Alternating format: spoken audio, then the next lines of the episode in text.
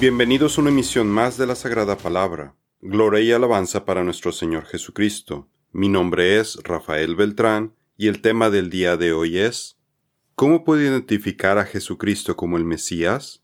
Parte 4.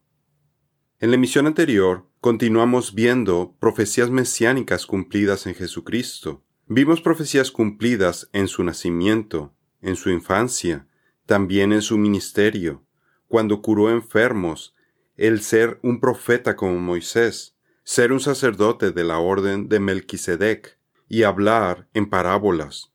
Ahora continuaremos viendo más profecías cumplidas en Jesucristo. Me consume el celo por tu casa. Esta profecía la encontramos en el Salmo 69.9.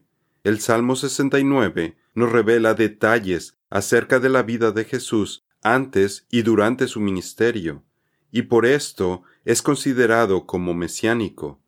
Puede ver más detalles en nuestro artículo La cronología de la Navidad, parte 4.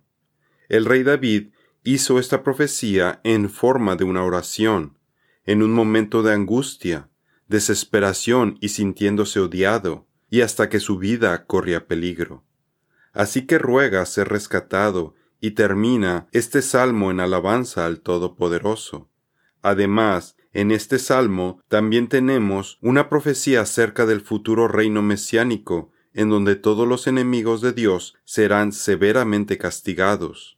Porque el celo por tu casa me ha consumido, y los insultos de los que te injurian han caído sobre mí.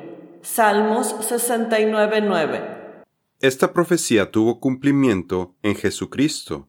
Esta profecía fue recordada por los discípulos de Jesús y tuvo cumplimiento cuando él limpió el templo. Hizo un látigo y sacó fuera a quienes cambiaban dinero y a los comerciantes de animales.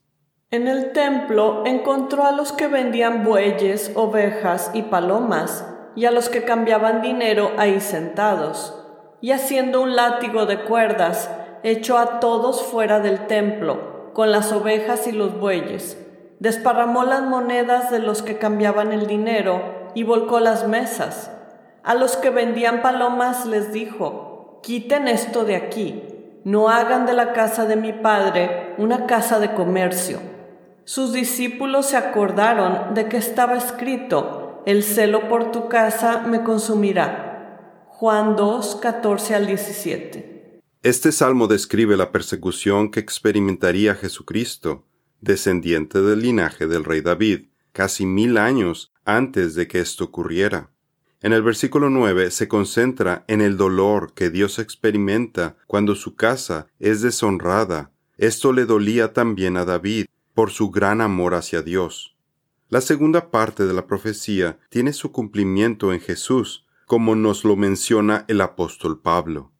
Pues ni siquiera Cristo vivió para agradarse a sí mismo, como dicen las Escrituras los insultos de aquellos que te insultan, oh Dios, han caído sobre mí.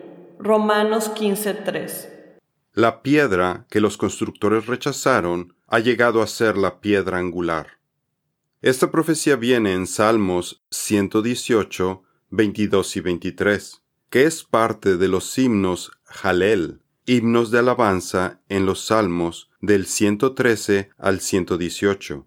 Este salmo debió haber sido cantado por Jesús y sus discípulos después de la última cena en Mateo 26:30. Me pregunto si los apóstoles sabrían que estaban cantando una profecía acerca de Jesús. La piedra que los constructores rechazaron ha llegado a ser la piedra angular. Esto viene de parte del Señor, y al verlo, nuestros ojos se quedan maravillados. Salmos 118, 22 al 23. Esta profecía tuvo cumplimiento en Jesucristo. Jesús revela que Él es la piedra angular de Dios. Cuando les dijo a un grupo de fariseos la parábola de los agricultores malvados, seguido de señalarles esta escritura de Salmos 118, 22 y 23, dándoles a entender que Él es esa piedra angular. La piedra es una de las formas que utiliza el Señor para referirse a sí mismo en diferentes escrituras. De esta forma, Jesús nos revela que Él es Dios y también es hombre. Jesús además cumple la profecía acerca de la piedra angular preciosa que enviaría Dios, descrita en Isaías 28:16. Por tanto, así dice el Señor Dios, yo pongo por fundamento en Sión una piedra, una piedra probada, angular, preciosa, fundamental, bien colocada el que cree en ella no será perturbado. Isaías 28:16.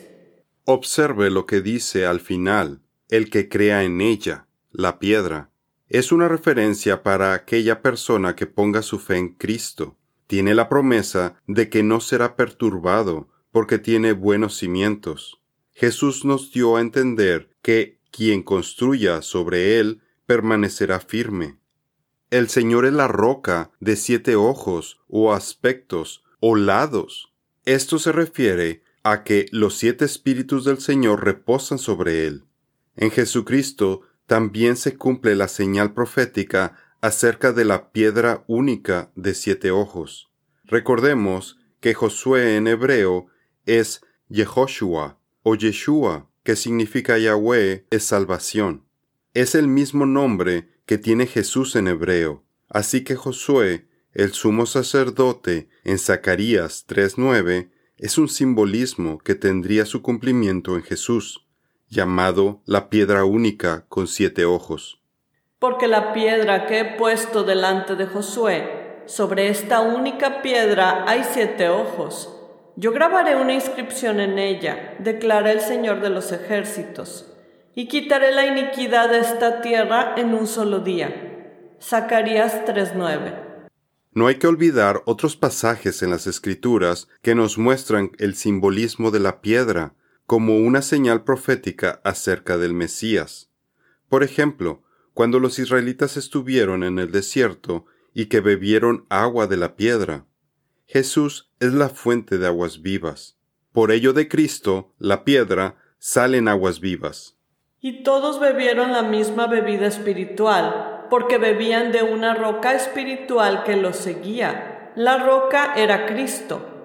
Primera de Corintios 10:4. Sacó corrientes de la peña e hizo descender aguas como ríos. Salmo 78:16. El apóstol Pedro nos dice que Jesucristo es el cumplimiento de la profecía de Isaías, porque quienes tropiezan con esta piedra es una alusión a quienes son desobedientes a la palabra de Dios y están caminando fuera de los caminos del Señor. Lo anterior también da cumplimiento a la profecía de Isaías 8:14. Entonces Él vendrá a ser santuario, pero piedra de tropiezo y roca de escándalo para ambas casas de Israel, y lazo y trampa para los habitantes de Jerusalén. Isaías 8:14.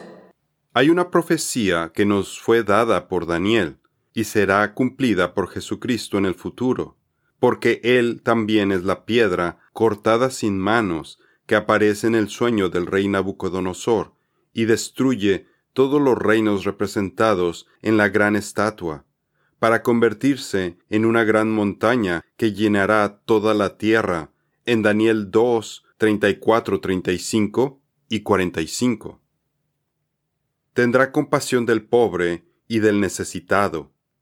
Esta profecía la encontramos en Salmos 72, del 12 al 14. Es otro salmo mesiánico escrito por el rey David a su hijo Salomón, pero que habla de cómo el Mesías, Cristo, viene a establecer su reino en la tierra. Librará al necesitado que suplica y al pobre que no tiene quien le socorra tendrá piedad del pobre y del necesitado, y salvará la vida de los necesitados.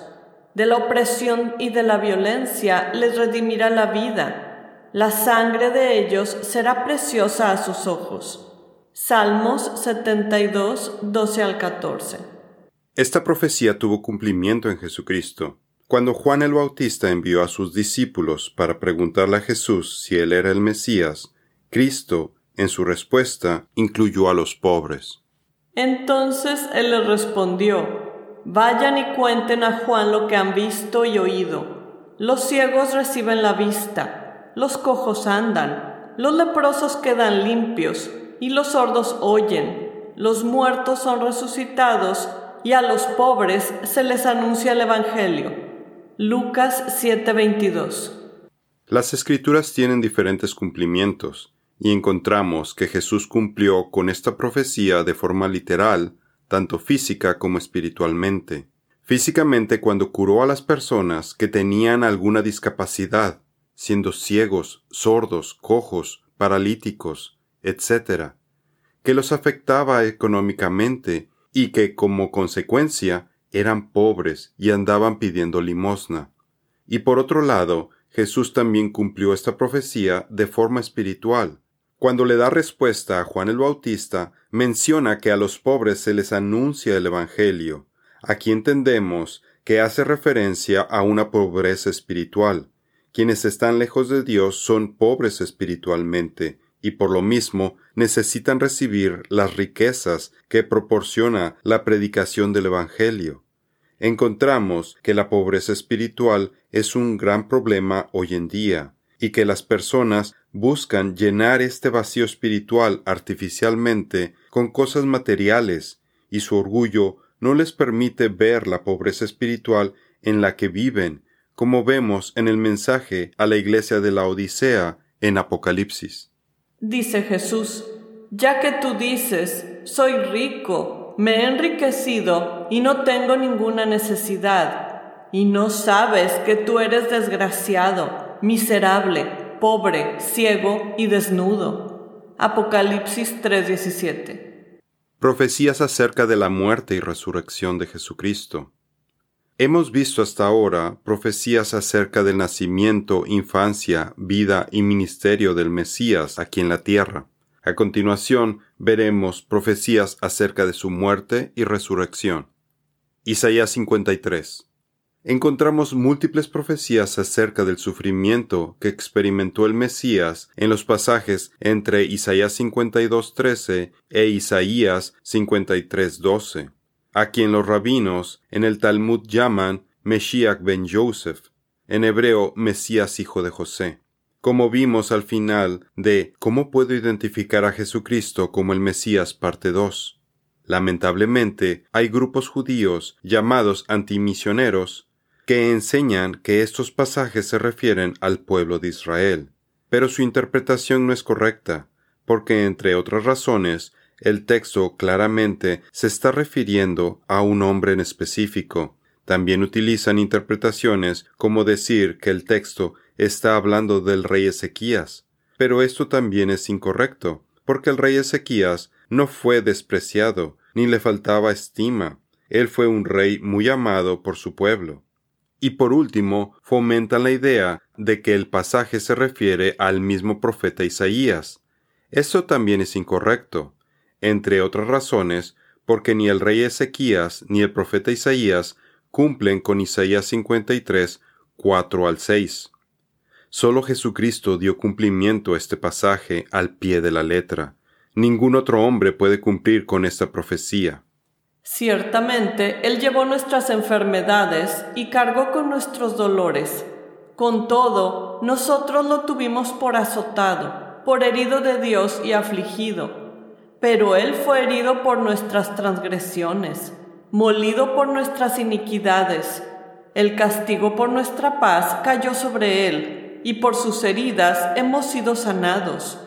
Todos nosotros nos descarriamos como ovejas, nos apartamos cada cual por su camino, pero el Señor hizo que cayera sobre Él la iniquidad de todos nosotros.